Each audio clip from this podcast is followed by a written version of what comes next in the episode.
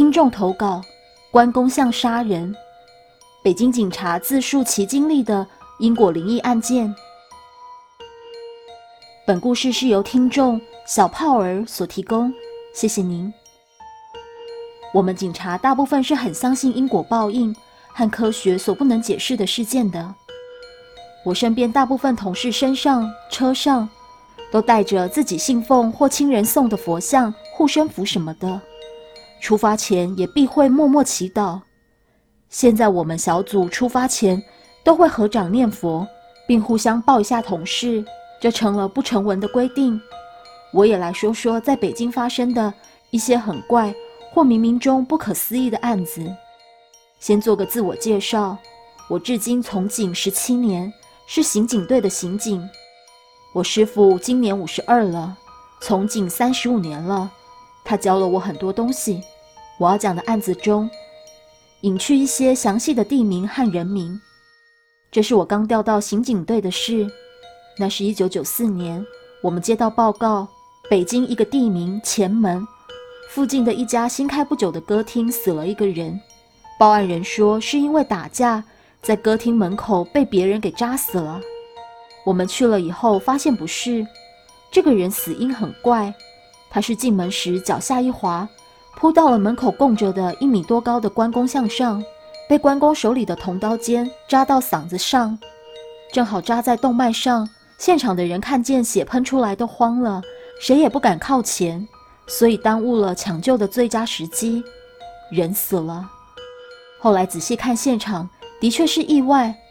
那年代北京的歌厅很少，当时前门那家歌厅算是很豪华的了，进门处特意装了大理石的地面，而这大理石正是这个意外案件的主因。我们把老板带回去，聊了很长时间。我师傅问他：“你做生意为什么供关公像啊？”因为做生意的都是供财神。有的人说关公是武财神。老板说：“是一个朋友给订的货，昨天晚上刚送来的。”我们立即找这个老板的朋友，他叫于子欣，安徽人，准备找他再问问。等找到他家时，发现老于失踪了，三天没见到人了。传呼机怎么呼都不回，当时我们就觉得这里肯定还有事，但又说不出是什么。再找到歌厅老板问关于老于的事，老板说他和老于只是生意上的朋友，但老板想起一件事：老于前两天在酒桌上说要买辆车，这老板就问他：“你哪来那么多钱？”老于说他马上就买，到时还准备让他也开着试试。老板以为是酒喝多了，开玩笑的，就也没往心里去。我们听了这话，就问这老板：“这老于还做什么其他生意？平时花销大手大脚吗？”老板说：“这老于是个特吝啬而且胆小的人，手里应该有个几万块钱，一直在北京做铜料和废金属的生意，但要是买车还差点。”我们之后的两个星期又着重调查这个老于，发现他的情人家里的三万块钱现金没有了，而且了解到老于的确和一些朋友说起过要买车的事，还了解到他是因为帮别人弄两百多斤的水泥赚了些钱，而就是这个一起和他弄水泥的人，近期去过他情人家喝酒，在这两个多星期的调查期间。西罗园派出所上报了一条消息，在西罗园北京一个小区的臭水河里捞上来一个人头，但已经高度腐败。经过一些周转，丰台、北京市辖区的刑警和法医鉴定出来了，这个人头就是我们一直在找的于子欣，是他杀，是用斧子先猛砍死者颈部，后用大锯把头给锯了下来。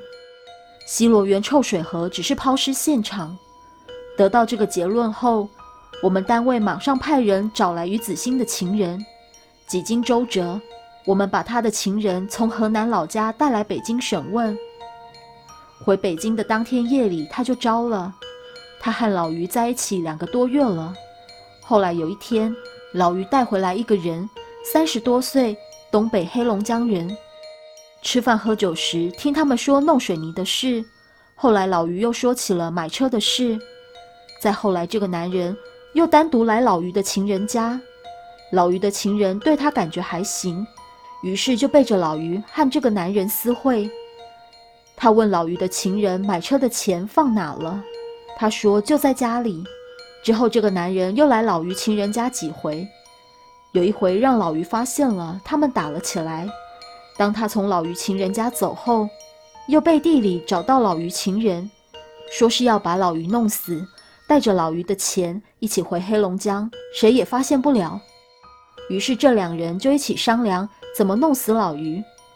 后来这男人让女的先配把家门钥匙给他，再把老于灌醉了，突然下手。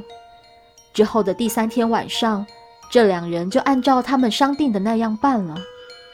这个东北人趁老于醉了，偷偷开房门溜进来。等老于听见后面有动静，扭头看时，那男人已经拿斧子砍他了。老于的尸体就被他们埋在院里的一棵树下了。我们又迅速抓捕那个杀人的男子，可找了一大圈，却发现杀人的男子恰恰正是三星期前。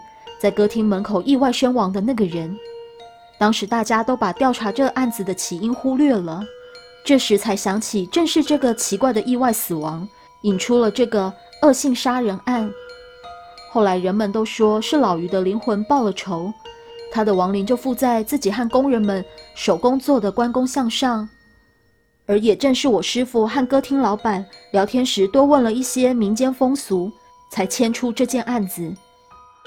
附注：我是大陆网友，本篇并非本人经历，本篇文章偶尔会在网络上被转载，虽然不是都市传说，但真实性也有待考证。个人认为可信度较高，虽然不是怪谈，但也算是一个诡异事件，分享给大家。故事说完了，